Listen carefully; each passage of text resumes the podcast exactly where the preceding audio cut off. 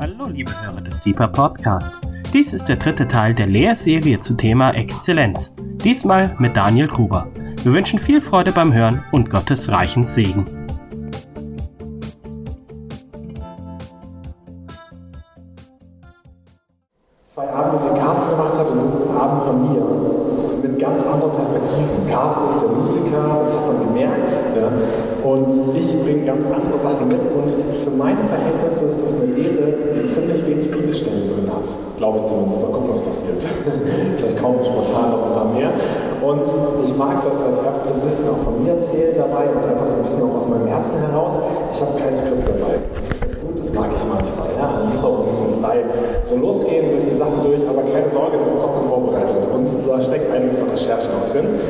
Aber es ist auch ein Thema, was mich selber einfach, ähm, ja, was selber mag, Exzellenz. Das ist ein schönes Wort und es ist was echt ziemlich Cooles. Und man weiß aber nicht ganz genau, wenn man lernt, was manchmal so Seitensätze sind, die in das Leben von jemandem reinsprechen. Ich war, ich habe Lust, das kurz zu erzählen, weil ich war voll bewegt davon.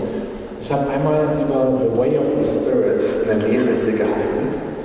Und da ging es einfach darum, irgendwie sensibel zu sein für das Reden vom Heiligen Geist im Alltag. Und ich hatte nur so ein ganz kleines Seitenbeispiel, wo ich mal versucht habe, abends nach dem Fitnessstudio zu fragen, ich stelle mich dahin wo, achso, ist nur, Barbara macht den Sound für euch exzellent. Danke, Barbara. Dass es für uns angenehm ist in dieser Kirche, es ohnehin sehr viel Halt. Und ich habe nur ein Beispiel gegeben, wie ich versucht habe, einfach im Alltag darauf zu hören, nach dem Fitnessstudio abends ist okay Gott, soll ich die oder die oder die Aufgabe heute Abend noch anpacken? Und ich hatte wieder das Gefühl, so, dass Gott sagt so, nee, geh einfach nach Hause, verbring Zeit mit deiner Frau, passt, super, das ist gut so. Dann komme ich nach Hause und anders als erwartet war Lisa irgendwie gerade mit einer richtig doofen Stimmung. Und es war so cool, dass ich gesagt habe, hey, ich hab, lass uns jetzt was Schönes zusammen machen. Und nicht irgendwie nach Hause kam und noch andere Sachen angepackt. Das war einfach so ein schöner kleiner Alltagsmoment, den fand ich schön. So, habe ich mit reingepackt dabei, weil es war so eine Woche, in der ich besonders drauf hören wollte, irgendwie so auf den Heiligen Geist. Und dann, was mich voll bewegt hat, für mich so eine Kleinigkeit, habe ich vor ein paar Wochen das Feedback gekriegt von einem, ähm, von einem Mann, dessen Frau vor drei Monaten verstorben ist und die diese Lehre gehört haben und die in dieser letzten Phase, die sie zusammen haben, genau diesen Satz oder dieses Beispiel gehört haben und das die so ermutigt hat, dass Gott Beziehungen wertvoll erachtet vor anderen Aufgaben. Ja, und sagt, es ist gut, Zeit miteinander zu verbringen.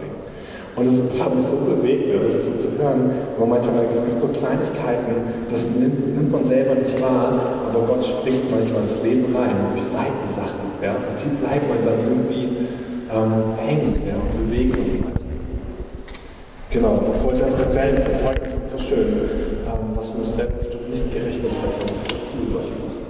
Deswegen ist auch immer wieder schön, dass wir reinsprechen dürfen in das Leben von Menschen mit diesem Podcast, dass Menschen das auch nachträglich anhören. Ja, und schön, dass ihr heute Abend auch da seid. Das ist echt cool.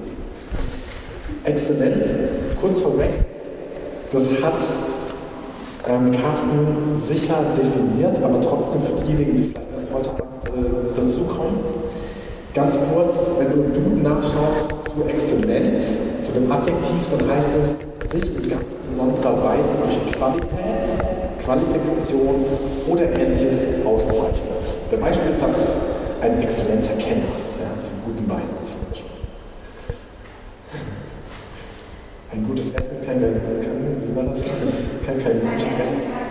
Ein Essen ohne Wein kann kein gutes Essen sein. Jawohl. Also durch Qualifikation, Qualität oder andere Dinge sich auszeichnen. Das Verb, wo uns herkommt, ist ähm, aus dem Lateinischen excelere und das heißt hervorragen. Ja, etwas ragt hervor. Und das ist einfach richtig schön. Ja, das ist okay, ganz simpel, exzellente Sachen sind, welche die sich in irgendeiner Weise herausragend, hervorragend auszeichnen. So, du, du nimmst sie wahr unter anderen Dingen, so, die nicht im Vergleich dazu herausragen. Wenn ich darüber nachdenke, muss ich sagen, wir Deutschen, ja, wir sind ja sehr selbstkritisch, aber wir sind bekannt für exzellente Qualität. Wir haben manchmal so dieses Problem, dass wir immer sagen, oh, wir nehmen das Detail so sehr wahr, dass wir ganz schnell uns fallen die Fehler auf ja, und solche Dinge und oh, das kann manchmal nerven. Ja. So, ähm, da sind wir als Volk als, ja, einfach wirklich gut drin. Aber wenn ihr das global mal wahrnehmt und mit anderen Menschen redet, ja, die nicht Deutsche sind, ja, und die dir mal sagen, was von den Deutschen gut ist, dann sagen die, Mercedes, BMW, Audi und Co., das ist exzellent. Ja. Da sind wir wirklich, wirklich gut. Ja, deswegen, also riesen Marktanteil auf der Welt. Ja, auch wenn vielleicht teilweise alles zusammengezimmert werden, aber deutsche Ingenieurskunst, die da drin steckt. Und das, da sind wir spitze drin, weil wir sind so detailliert. Ja, deutsche Ingenieure, da sitzen zwei mindestens, sind gut. Ja, weil das ist, da kommt uns das zum Vorteil, dass wir so detailliert sind und keine Fehler nämlich nicht stehen lassen, ja, sondern deswegen ist es exzellent. Und dafür sind wir bekannt. Nach dem Zweiten Weltkrieg wurde extra ähm, dieser Brand verpasst, Made in Germany, ja, damit die Briten wissen, was sie von den Deutschen nicht unbedingt kaufen müssen, wenn sie nicht wollen, ja, dass es ausgezeichnet ist. Und das wurde uns hinterher zum Segen, ja, weil dieses Made in Germany, das vorher eigentlich gedacht war, dafür, dass man weiß, ah, okay, das muss man nicht unbedingt kaufen, weil es bei den Deutschen. Dazu wurde es Leute gerne Sachen Made in Germany gekauft haben, bis zum heutigen Tag, weil es für Qualität steht. So, wenn du was kaufst, auch in Germany selbst für Deutsche, obwohl wir selbst sehr selbstkritisch sind, selbst wir schätzen unsere Qualität und andere Menschen noch mehr. Das ist wirklich was Wunderbares. Und eine andere Sache für die wir vielleicht auch noch bekannt sind. Achso, Ingenieur muss ich noch einen Satz sagen. Ich war in Kroatien vor ein paar Jahren mit meiner Frau auf eine Hochzeit eingeladen und wir waren ganz schön in ähm, Zagreb, in der Hauptstadt auf der, auf der Hochzeit und sind danach noch ein paar Tage ins Meer gefahren haben Urlaub da gemacht. Und wir fahren über die Autobahn und ich so, wow, das ist ja echt Hammer Autobahn hier. Ne? Ich, also, nicht für ungut, aber das hätte ich gar nicht gedacht. Ja? Und dann erzählt mir hinterher jemand, ja, diese Autobahnen wurden erst kürzlich von deutschen Ingenieuren geplant und gesetzt. Ja, so, die wurden dahin geholt, um da Autobahnen zu bauen. Gut, du darfst dann nicht unbegrenzt Geschwindigkeit fahren, aber die sind super, ja. So, das merkst du, das ist echt spannend. Eine andere Sache, für die wir auch exzellent äh, bekannt waren, mindestens früher Theologie. Ja, also das ist klar, da müssen wir noch Österreich, Schweiz, darf ein bisschen mit dazu nehmen. Ja? Aber auf jeden Fall Martin Luther ja, unbedingt Welt verändert mit seiner Theologie, auch wenn da immer mal schwarze, scharfe Gedanken dabei waren. Aber super, super gute Theologie. Namen noch viel mehr. Ich wollte eigentlich gerne Karl Barth mit dazu nehmen, und ich glaube, der war eigentlich Schweizer. Aber super, auch super exzellente Theologe. Ähm, ja, und ich hatte mal einen Bekannten aus London, der hat da Theologie und Jura studiert, auch eine coole Kombination, glaube ich, ne? Theologie und Jura. Und der hat mir dann erzählt, er hätte gerne Deutsch gelernt, um manche Schriften im Original zu lesen. Ich so, oh, das höre ich jetzt von Engländer, das ist spannend. Ja, das ist cool. Genau. Also, Kompliment an uns.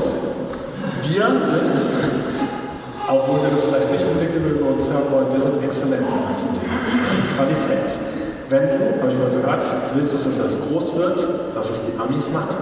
Wenn du willst, dass etwas richtig lange währt, lass es die Deutschen machen. Ja. Ähm, da ist was dran. Wenn ich weiterschaue und natürlich ins Blick in die Bibel werfe, dann habe ich vier Sachen als Beispiel, wo ich merke, die sind aus meiner Perspektive exzellent. Das eine, die ersten beiden Beispiele sind exzellente Herzensqualität. Also nicht nur Dinge, die wir tun, können exzellent sein, hervorragend sein, sondern auch die Herzensqualität von Menschen kann hervorragend. Eine Sache, die immer wieder wahrscheinlich schon Generationen von Christen fasziniert haben, ist Mose, der bekannt war für seine Demut. Ja, also Mose ist voll geleitet und geführt und der so von Herzen demütig war. Ja, und das, obwohl am Ende sogar Gott, vielleicht gerade weil er so demütig war, von Angesicht zu Angesicht mit ihm gesprochen hat wie mit einem Freund. Das ist beispiellos. Ja. Und das ist, wow. Also wenn ich an Herzensqualität denke in der Bibel, fällt mir Mose ein. Seine Dinge, das ist einfach unglaublich. Eine andere Person ist David, natürlich. Ja.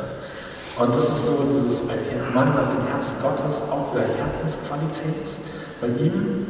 Und das finde ich spannend, obwohl er, wir wissen, dass er viel Mist gebaut hat trotzdem hervorragend in dieser Sache, auch noch in anderen, aber in dieser Sache Da sticht er irgendwie hervor, gerade weil er so ein Rebell manchmal war an manchen Stellen. Und trotzdem, da ist was Hervorragendes an Qualität, die es gleich so hat. Andere Sachen sind Qualität, von denen wirklich was geschaffen wird. Und das ist einmal, das, was mir auffällt, ist die Stiftshütte Da haben wir schon ein kleines bisschen drüber geredet. Wir hatten schon coole Sessions als Gebetshausschule heute. Die Stiftshütte. Und die finde ich besonders bemerkenswert für den Detailreichtum. Da, ja, das ist wirklich so, du liest die Sachen durch dritte Mose und jeder Haken, jede Öse wird beschrieben. So, dass das als Leser das schon ein bisschen nervt. Aber da ist Detailreichtum drin. Und diese, dieses Zelt, das ist in dem Sinne ja, hervorragend, wird hervorgehoben, allein durch den Megatext, wie es beschrieben wird. Ja, und wenn du dich dann ein bisschen reinversetzt, dann kannst du bei YouTube mal gucken, irgendwelche Nachbildungen davon oder sowas, das ist exzellente Arbeit. Davon wurden die Besten, und ich glaube, Carsten hat darüber geredet, die besten Leute gesucht. Ja, auch diese Stelle, wo dann im Handwerker, ich glaube im Goldschmied, der Heilige Geist gegeben wird, damit er das exzellent tun kann. Das ist auch eine sehr spannende Beispielgeschichte, gerade weil es im Alten Testament stattfindet. Also das ist auch eine exzellente Handarbeit. Richtig toll. Und das vierte Beispiel der Tempel, gar nicht so weit weg von der Stiftshütte. Und das für die kunstvollen Schätze, ja, wenn das durchliest, der salomonische Tempel, Tonnen an Bronze und Silber und Gold. Ich glaube, mit Bronze heißt es sogar, und das ist sogar Silber, nach dem Motto, das war nicht zu zählen, die Menge davon. Ja, das war wie so Sand am Meer, ich glaube, Bronze ist es. Ähm, das ist also unglaublich. Ja, also, wow, also Tonnen ja, werden da aufgehäuft um diesen Tempel. Alles noch, obwohl der Katzenholz ja schon voll schön ist, wenn du das irgendwie einfach nur einhüllst, das schöne dunkle Holz, aber das auch noch mit Gold überzogen und so weiter. Nur das Beste vom Besten, das sticht hervor. Und das finde ich super, also finde ich super schön. Und dann merke ich, okay, exzellente Dinge und die sind bewusst für den Herrn exzellent. Die Herzensqualität für den Herrn oder auch gerade im Miteinander mit dem Herrn. Und diese Dinge auch natürlich für den Herrn. Ja? So stützt den Tempel ganz klar für den Herrn. Und ja, dazu ein kleiner Exkurs. Ich habe vorher interessante Gespräche geführt über exzellente Dinge. Ich finde es gerade mit dem Tempel und der Stiftshütte spannend. Wenn du ein Parfüm kaufst, ein gutes, dann ist es ja oft so, dass die Verpackung dir was widerspiegelt vom Wert des Inhalts. Meine Frau hat ähm, letzte Woche mit äh, großer Vorfreude ein neues Glätteisen bestellt. Ähm, GHD, ich weiß nicht, ob euch das, was sagt, ja, ähm, einfach ein wirklich hochqualitatives Glätteisen, ja, weil sie hat einfach genau Haare, wo man das einfach ein gutes Glätteisen auch wirklich zu schätzen weiß, ja, drauf und hat da lange geguckt und gegoogelt und super, kostet ein bisschen was und dann kommt das aber an und du merkst allein schon an dem Karton und an der Aufmachung, das ist kein Billigding. So, ja, du, du spürst das da dran. So. Es gibt manche andere Dinge, da, da fasst du nur die Verpackung an und du merkst schon, da ist Qualität und das ist so ein bisschen was Tempel und Stiftshütte, du siehst es nur, die Beschreibung, und du weißt, da ist, das ist für was qualitativ Hochwertiges. Ja, selbst wenn du Gott nicht kennst, ja, und du gehst mal nach Pilgerfahrt, da kommst du irgendwie äh, an Jerusalem vorbei, mein Pilger nicht, von uns ja extra da. Anyways, ja, kommst da vorbei und du siehst das merkst, boah, was auch immer da drin ist, welcher Gott auch immer da angebetet wird, was das auch ist, das spürt, das spürt den Qualität ab ja, und Wert. Und das ist was, was ich, wo ich sehr dankbar bin, dass wir in der Gebetshausszene äh, den äh, Johannes Harte haben, der das auch sehr immer auf dem Herzen trägt. Diese Dinge dürfen Qualität haben. So, wenn ich an Exzellenz denke, denke ich natürlich an Johannes Harte und habe gegoogelt, ob es von eine extra Lehre dazu gab. Ich habe keine gefunden, ja, aber ich habe gedacht, so, der hätte bestimmt eine ne, dazu haben müssen. So. Aber es kommt immer wieder bei mir vor. Und ich liebe das, dass wir als Gebetshaus Freiburg uns auch angetastet haben. Und das sind unsere neuen Räumlichkeiten, an die, an die wir uns schon so schön gewohnt haben, gewöhnt haben, obwohl wir erst seit einem halben Jahr drin sind. So, wir lieben die und wir haben die so schön gestaltet. Ja, so, ich weiß nicht, wie viele Stunden Katharina sich Gedanken darüber gemacht hat, über den Sessel und über das. Und ja, wie dann irgendwie Michaela und Matthias und ich und wir zusammensaßen und passt die Lampe hier und wie macht man das da? Und Qualität. So, lass uns hier nichts Günstiges kaufen, lass uns was Gutes kaufen. Weil das soll was widerspiegeln, auch von der Schönheit Gottes. So, auch davon. So, ja, so wirst du eh nicht gerecht, aber lass uns das ein bisschen versuchen. Ja? So, dass man sich wohlfühlt, dass die Verpackung aus dem Inhalt vom Wert zeigt. So, und das ist was Cooles. Ja, das mag ich so gern. Ja, als ich dann letztens im Gebetsraum sitze und dann diese Strahler so ein bisschen die Wand anstrahlen, atmosphärisch und dann mit goldener Schrift, dieser Psalm 115, Vers 18 da drauf steht und die Musiker sitzen da und diese wunderschönen Loops vom Carsten und eine tolle Stunde noch dazu, ja, wahrscheinlich Marielle. Und diese Schönheit irgendwie so zusammengepasst hat, weil unser Gott schön ist. Oh. Und ich als Ästhet, ich liebe das. Ja, ich sitze da und so, oh, das ist ein Schokoladenstück. So, ja. Und wenn das für mich schon so ist, ja, für dich, ja, das ist schön. Jetzt gucke ich weiter denke, gut, das ist jetzt offensichtlich. Tempel, Stiftshütte, Gebetshaus, offensichtlich für Gott. Natürlich. Das ist Gott, für den darf es exzellent sein. Ach so, eine Sache vielleicht dazu. Es gibt manchmal Leute, die bewusst sagen, weil sie vielleicht in einem kulturellen Rahmen leben, wo besonders Wert auf Prunk und Äußeres gelegt wird, die bewusst als Stilmittel sagen, deswegen machen wir unsere Gemeinde nicht prunkvoll. Ja? Also ich nur sagen, das kann auch ein Weg sein, ja, den Inhalt zu vermitteln, wenn du sagst, es geht nicht ums Äußere, das ist dann pädagogisches Mittel, sondern wir sagen, bei uns dürfen die verranzten Couches hin, weil es ist nicht die Fassade bei uns, die zählt, sondern das Innere, das ist wiederum bewusst gewählt. So, also so meine Theorie. Ähm, nur um das irgendwie zu verstehen. Ne? Das ist nicht schlimm, aber wenn wir uns da gar keine Gedanken drüber machen ne, und sagen, hier, das alte Zeug ist noch okay fürs Gebetshaus und so weiter, dafür die Herren ist das noch in Ordnung. Ja, sehr kritisch. Ja? Die Gemeinden auch immer, ja, Dinge dürfen nichts kosten, der Kaffee maximal einen Euro nach dem Gottesdienst, ja, so, dabei würdest du niemals meckern, wenn du in einen guten Kaffee gehst, ja, und dafür 2,90 Euro gibst für einen guten Kaffee oder sowas, vollkommen normal, aber komischerweise im christlichen Kontext, das darf immer alles das kosten. So, komisch, weiß ich auch nicht so ganz genau. Aber gut, vielleicht schweife ich damit zu sehr ab. Gehen wir weiter, weil jetzt gehe ich ein bisschen raus aus dem direkt christlichen Kontext. Weil hier ist es klar, dass für Gott offensichtlich auch Dinge exzellent sein dürfen, weil er ist Gott. Und ich musste, als ich darüber nachgegründet habe, hier über diese Dinge, bin ich auf folgenden Vers gestoßen, in Kolosser 3,23. In Kolosser 3,23 steht, was ihr auch tut, tut es mit Leib und Seele, so als wäre es für den Herrn und nicht für Menschen.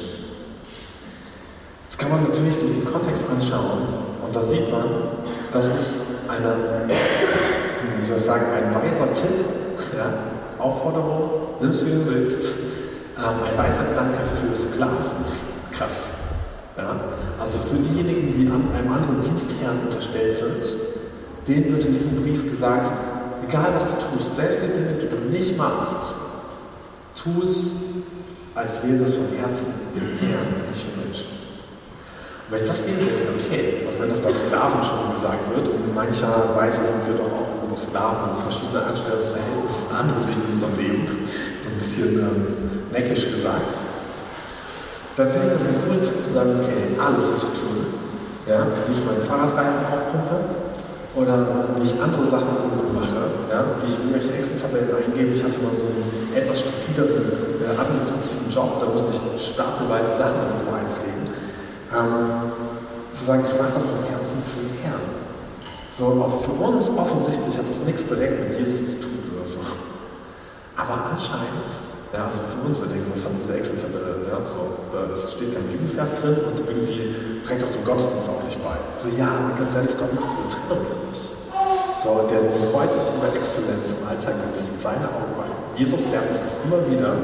Ja, da geht es um Fasten, Beten und so weiter. Er immer so, für das, für, für den Vater, der es verborgen ist. Du musst das noch nicht mal jemand sagen.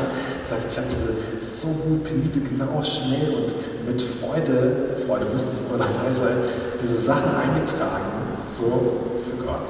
So, ich wollte es gut machen. Die Menschen in Rom sehen das übrigens auch. Ja? Die freuen sich auch darüber. Die wollen dich hinterher nicht mehr gehen lassen, wenn du ein guter Arbeitnehmer bist. Ja? Das ist auch was Cooles. Aber es ist richtig schön. Also, das zu sagen, okay, auch andere Dinge im Alltag dürfen exzellent und hervorragend sein für Gott. Weil stell dir vor, wie wäre das, wenn wir Christen besonders bekannt sind dafür, dass wenn du uns anstellst, dass wir Dinge einfach exzellent machen. Ja, selbst die Dinge, die vielleicht gar keinen interessieren. Das finde ich was Cooles. Das ist ein echtes Zeugnis. Ja. So, ich habe mal bei, unserem, bei uns, ähm, in unserem Garten steht so eine richtig große Blutbuche oder Rotbuche und die lässt Tonnen an Laub und äh, Bucheckern fallen. Jetzt ist das Problem, also für mich eigentlich kein Problem, sondern für die Nachbarn, dass es so an der Grenze vom Garten steht, dass wirklich ein Drittel dieses Baums komplett auf die Einfahrt der Nachbarn fällt. Und wenn der mit dem Auto in die Garage rein raus will, dann, also dann ist genau einfach komplett voll. Ja, alles, du hast das Knacken von den ganzen Übereckern richtig nervig. Und tut mir leid, dieser Baum ist äh, irgendwie halt naturgeschützt, du darfst nicht fällen. Das ist wirklich eine schwierige Situation. Die schildert mir leid und ich, ich bin nur Mieter, keine Ahnung, den Baum darf man eh nicht fällen. So. Und dann habe ich irgendwann mal einfach den Einfahrt halt im letzten Herbst einfach mal komplett gefegt und das Zeug in meine Biotonnen ist übergelaufen natürlich, ja, reingenommen und weggebracht. Und die waren so dankbar. Ja, so eine kleine Herzensqualität im Alltag irgendwie und die waren super dankbar. Das ist Zeugnis für den Herrn, ja, solche Dinge. So, das ist so schön, ja. Das darf, damit bin ich hervorragend gewesen für den Blick meiner Nachbarin. Das ist ihr hervor, das war hervorgehoben für sie, weil sie das krass war. Wow, ein Nachbar ist das? Okay. Genau, wir haben uns dann ein Geschenk von unserer kleinen Tochter vorbeigebracht letzte Woche. Ähm, genau, so, als kleiner Gedanke. Ja, dieser Vers, ich finde ihn richtig wertvoll. Das ist mein einziger Vers, glaube ich, heute Abend. So, Kolosser 3, 23. Jetzt gehe ich weiter, bevor wir zu diesem Vers gleich wieder zurückkommen. Und zwar habe ich mir die Frage gestellt, oder beziehungsweise andersrum, ich habe festgestellt, dass Exzellenz zerstörerisch sein kann. Das ist erstmal so, hä? Wie kann Exzellenz zerstörerisch sein? Aber was tun wir und wie gehen wir damit um, wenn nicht nur unsere Arbeit hervorragend ist, sondern auch wir hervorgehoben werden auf besondere Art und Weise? Weil das ist das Natürliche, was wir Menschen tun. Jemand ist richtig gut in was und dann wird er von den Leuten drumherum hochgehoben. Ja, so. In den meisten Fällen. Ja gut, es gibt vielleicht manchmal eine klasse IT, die kriegt halt keiner mit. So. Ne? Wenn es gut läuft, merkt das keiner. Ja? Ähm, aber es gibt viele Dinge, wo sind ja, es tut mir leid wie die ITler, wir brauchen euch. Ähm, stimmt, wir haben ja auch mindestens einen sitzen. Ähm, aber es gibt viele Dinge, wo Leute exzellente Arbeit machen und dann werden die von ihrer Umgebung hervorgehoben. So, und das ist eine gute Sache. Du darfst Gott ehren und wertschätzen und das tun wir und das ist wichtig. Aber dann ist mir aufgefallen, und ich musste dabei an ein paar Persönlichkeiten denken, die damit nämlich nicht so gut klargekommen sind. Ja? Und ich glaube, die wurden wahrscheinlich noch nie in der Lehre nebeneinander gesetzt. König Salomo und Chester Bennington. weißt du, wer Chester Bennington ist?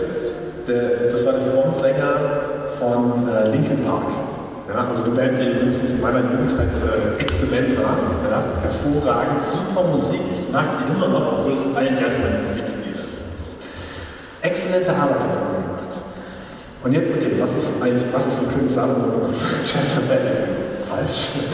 Ähm, die Sache ist, König Salomo war bekannt für seine Weisheit exzellent. Ja, da hat er noch diesen exzellenten und er ist irgendwann darüber gestolpert, dass er so hervorgehoben wurde, dass er plötzlich hinterher, müsste man wirklich also nachlesen, 700 oder 800 Frauen hatte.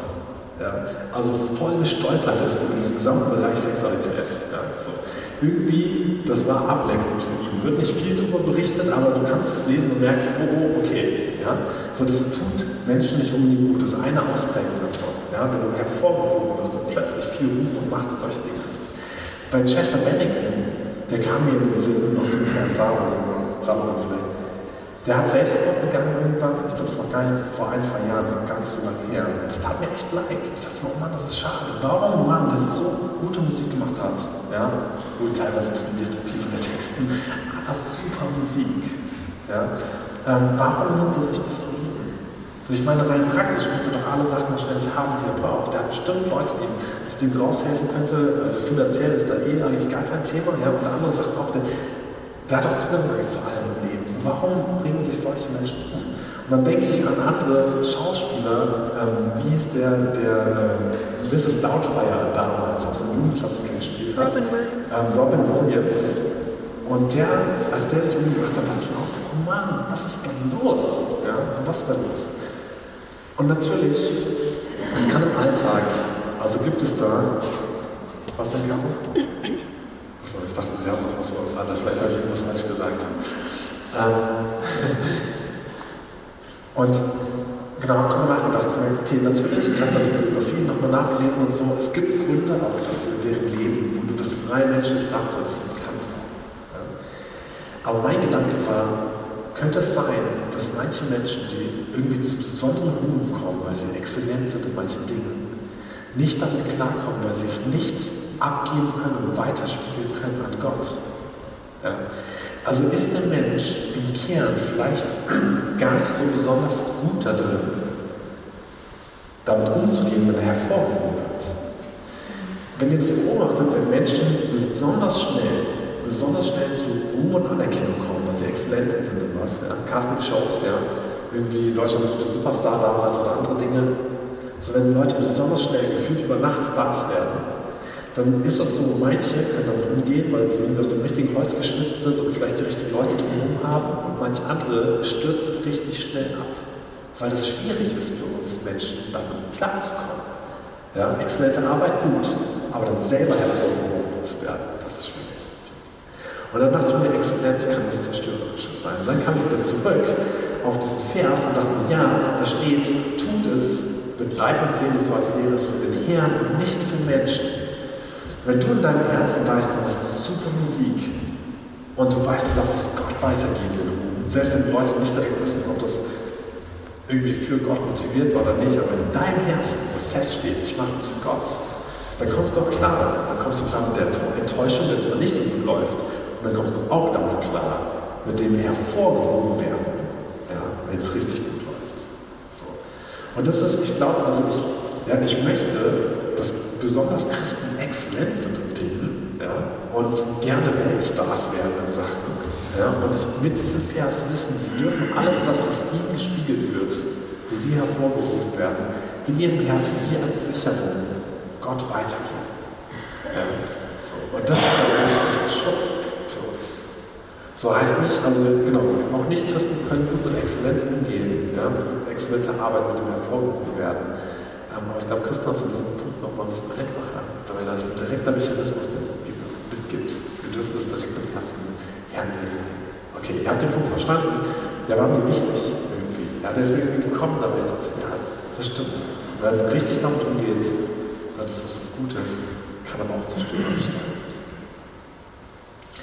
Gehen wir weiter. Und zwar das magische Dreieck. Sehr gut. Kannst du mich kurz muten? Ich muss mal an deine Nase.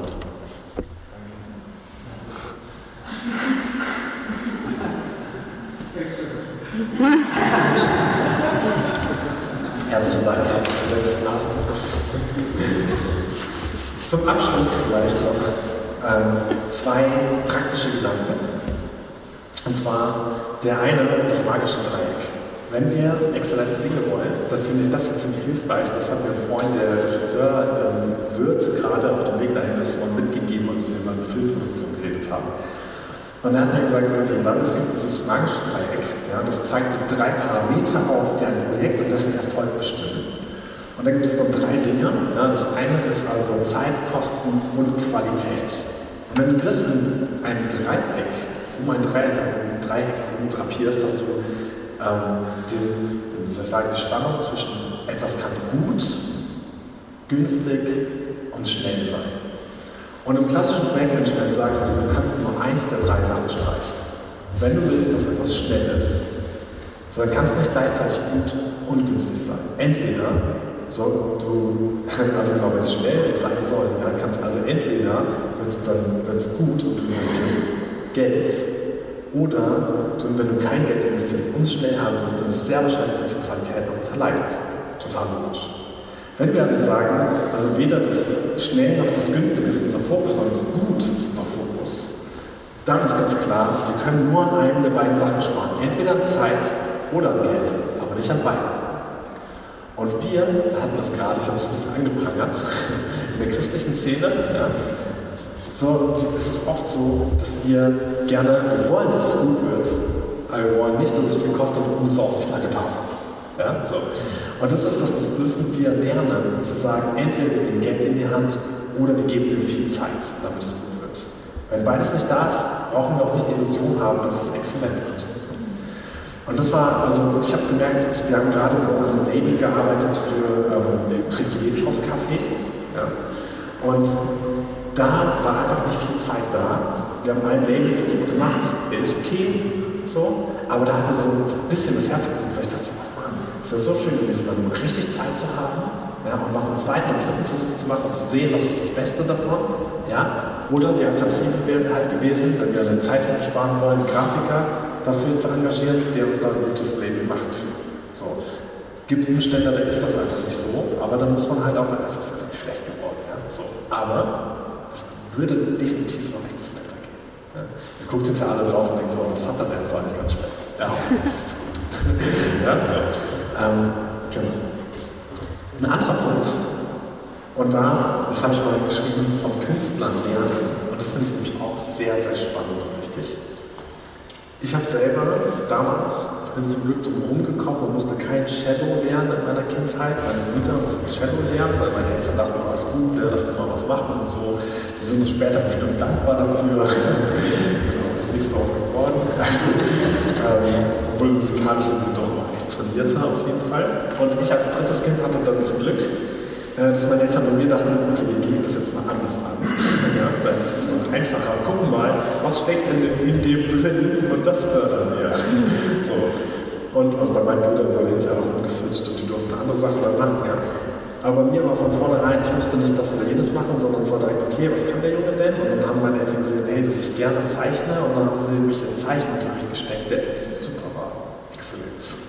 Ich hatte eine tolle Zeichenlehrerin, das war so ein schönes Atelier, wo du so eine schöne Sicht hattest über die Wälder, das war echt cool, ich war so gerne da. Ich lerne mit Acrylfarben zu malen, Gefühl für Formen zu kriegen, solche Dinge, war ja klasse. Und mit Kohle, mit klassischer Kohle und sowas, total schön, ja, samstags hin. Und ich fand das spannend, weil du merkst, sie gibt dir Aufgaben mit und sagst, üb zu Hause. So nimm das mit und du malst diesen Kreis und dieses Oval, das malst du einfach 30 Mal, bis du ein Gefühl dafür kriegst, aus welcher Perspektive diese Tasse angeguckt wird. So, ja, das ist cool. So, und es wurde im Leben dann auch immer mal wieder erweitert, deswegen ich male immer noch manchmal, ja, nicht viel ab und zu, und das mag ich gerne. Dabei ist es so, du bist nicht von heute auf morgen exzellent. Und du kannst auch nicht in allem exzellent sein. Das ist wichtig zu sagen. Ja. Tu alles als Herzen im Herrn, aber es wird nicht alles exzellenter werden. Den Anspruch sollten wir nicht haben, sondern uns auf die Dinge fokussieren, die wir, für die wir auch ein bisschen Talent haben und das weiterentwickeln. Darin exzellent werden für dich. Das ist gut. Übung und gute Gewohnheiten sind dabei, was super wichtig. Und als Künstler, weil das schlägt mir auch ein als Künstlerherz, also ich habe auch drei Semester Kunstpädagogik nebenher ein bisschen studiert. Und es gibt hier ein Buch, das heißt, für mein kreatives Pensum gehe ich unter die Dusche. Das steht zumindest vorne drauf. Ja. Ähm, und daraus möchte ich euch gerne so als Endetappe hier für diese Lehre noch zwei, drei Zitate vorlesen. Derjenige, der das schreibt, das Buch, ähm, also es geht darum, also in dem Buch werden von 88 Künstlern oder anderen besonderen Persönlichkeiten deren Alltagsgewohnheiten beschrieben. So, meistens sehr lustig, aber echt richtig cool. Also ich fand es sehr gut, das zu lesen. Und der Autor schreibt vorher, zwar trägt dieses Buch den Untertitel Die täglichen Rituale berühmter Künstler. Mein eigentliches Interesse galt jedoch deren Alltagsroutine. Routine. Das klingt zunächst gewöhnlich, ja gedankenlos. Einer Routine folgt man automatisch, aber eine Alltagsroutine ist immer auch eine bewusste Entscheidung, beziehungsweise eine ganze Reihe an Entscheidungen. Wenn man, wenn man mit ihr umzugehen weiß, gleicht sie einem exakt geeichten Mechanismus, der Zugang zu einer ganzen Bandbreite an beschränkten Ressourcen, der den Zugang zu einer ganzen Bandbreite an beschränkten Ressourcen verschafft. Zeit, in Klammern, die beschränkteste aller Ressourcen. Willensstärke, Selbstdisziplin, Optimismus. Eine feste Routine lenkt geistige Energie in geregelte Bahnen und hält Stimmungsschwankungen fern. Also seine Theorie. Und ich fand es spannend, habe ein paar Sachen gelesen und die sind wirklich, also einige sind köstlich, einige sind auch ein bisschen verstörend. Ähm, aber zum Beispiel bin ich gestoßen wie Stephen King, äh, kennt man, den äh, cleveren äh, Autor, der sehr genau schreibt, das lese ich euch nicht vor, es ist zu lang der Abschnitt, sehr genau darüber schreibt, wie er sich, er vergleicht das, wie er sich abends Bett fertig macht, um ins Bett zu gehen, die Routine, dass der Körper runterkommt, dass du langsam fertig wirst und dann ins Bett gehst und gut träumen und schlafen kannst. Vergleicht er mit seiner Routine, wie er sich an den Schreibtisch setzt. Ja, das ist sein Job. Und er will sich, wie er sich traumfertig macht, will er sich kreativ bereit machen für, den kreative, für das kreative Schaffen am Schreibtisch. Und das ist super schön, wie er das beschreibt, welche Routine er hier entwickelt und wie er diese Parallele setzt. William James, den kennen die meisten wahrscheinlich nicht unbedingt. Das ist der Begründer des, ich sag mal, der Fachpsychologie in den USA gewesen, der es da also als, ähm, als Fach an Unis gebracht hat, schreibt eine Mahnung an sich selbst in einem Tagebuch. Denke daran, dass sich feste Gewohnheiten bilden müssen, bevor wir zu wirklich interessanten Tätigkeiten fortschreiten können. Nach dem Motto, die Kapazität im Alltag muss nicht darin gebunden werden, was ich mir morgens anziehe, sondern ich will es für andere Sachen frei haben. So manche Sachen, manche Leute sagen, ich liebe das aber gerade morgens, ne, wie ich mich anziehe, das mag ich einfach, das ist mir wichtig. Und da ist mir dann Steve Jobs eingefallen, der immer das Gleiche angezogen hat, der Begründer von, von Apple. Der hatte immer diesen klassischen, klassischen Wollkragenpulli an und so Jeans, ja, immer eigentlich, wenn du gesehen hast. Und der war so einer, der gesagt hat, warum soll ich meine geistige Energie dafür verschwenden, morgens vom Kleiderschrank muss ich anziehen? So, sehe ich gar nicht ein. Genauso hat das übrigens Mark Zuckerberg, der Facebook-Gründer, auch gesehen. Ja, also der sagt auch so, der zieht meistens schlichtes T-Shirt, auch Jeans und irgendwelche Sneaker an. Der sagt auch, warum da? Das mache ich, wenn ich auf ein ordentliches Fest eingeladen bin, aber nicht einen Okay. Ich sehe es ein bisschen anders. Ich mag das, das mal auszusuchen, aber ich finde es spannend, diesen Gedanken zu sagen, wenn ich manche Routinen habe im Alltag, dann spare ich mir da ein bisschen Kapazität auf, die ich dann für andere Sachen frei habe. Ich will nicht jeden Tag überlegen muss, was koche ich heute, sondern ich weiß, Montag, Dienstag, Mittwoch, ne, das, das, das, so, ne, muss man ein bisschen auf die Spitze treiben, dann bringt das Freiheit in einer anderen Weise, damit du Kapazität für hast, um vielleicht Exzellenz zu werden in den Dingen, die jeweils drinstehen. Tschaikowski, ja, einer der wichtigsten Komponisten Russlands, das Katharina überlegt also ihre Routine nach. Die Routine ist keine Routine. Also, Quatsch, das stimmt definitiv nicht. Das stimmt nicht. Tschaikowski schreibt, und das mag ich auch sehr gerne, also das, der Name sagt mir was, gell? Er wachte zwischen 7 und 8 Uhr auf, nahm sich eine Stunde Zeit zum Tee trinken, rauchen und lesen. Erst in der Bibel, dann in einem anderen Buch, das wie sein Bruder Modest schrieb, nicht nur dem Vergnügen, sondern auch der Arbeit dient.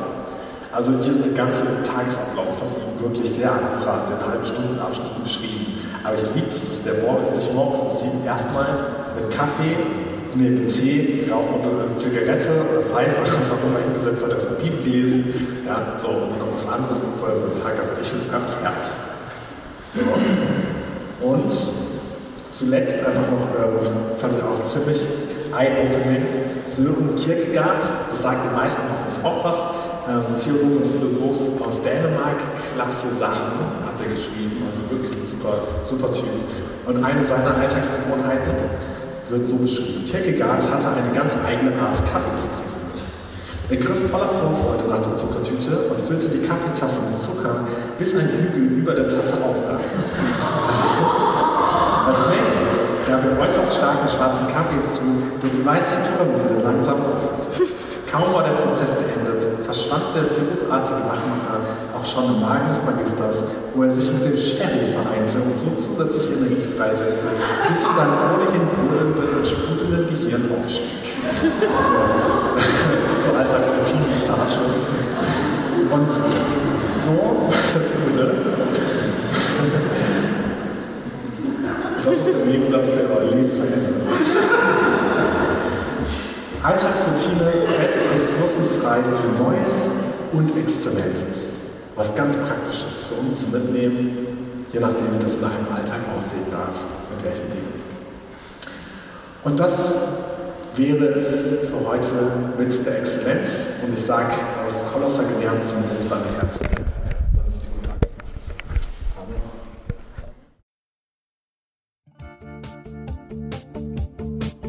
Liebe Hörer, wenn Sie noch weitere Abende aus unserer Deeper-Serie mit und nacherleben möchten, besuchen Sie uns einfach auf unserer Webseite www.gebetshaus-freiburg.de. Dort erfahren Sie auch, wie Sie uns finden können und wie Sie unsere Arbeit unterstützen können. Wir hoffen, Sie hatten viel Freude beim Hören und wünschen Ihnen noch Gottes reichen Segen. Ich reise, ich bin auf der Reise mit dir auf der Reise zu deinem Licht. Jesus, du bist mein Weg, mein einziges Ziel. Du bist mein Licht. Ich will tiefer, weiter, höher, schneller, intensiver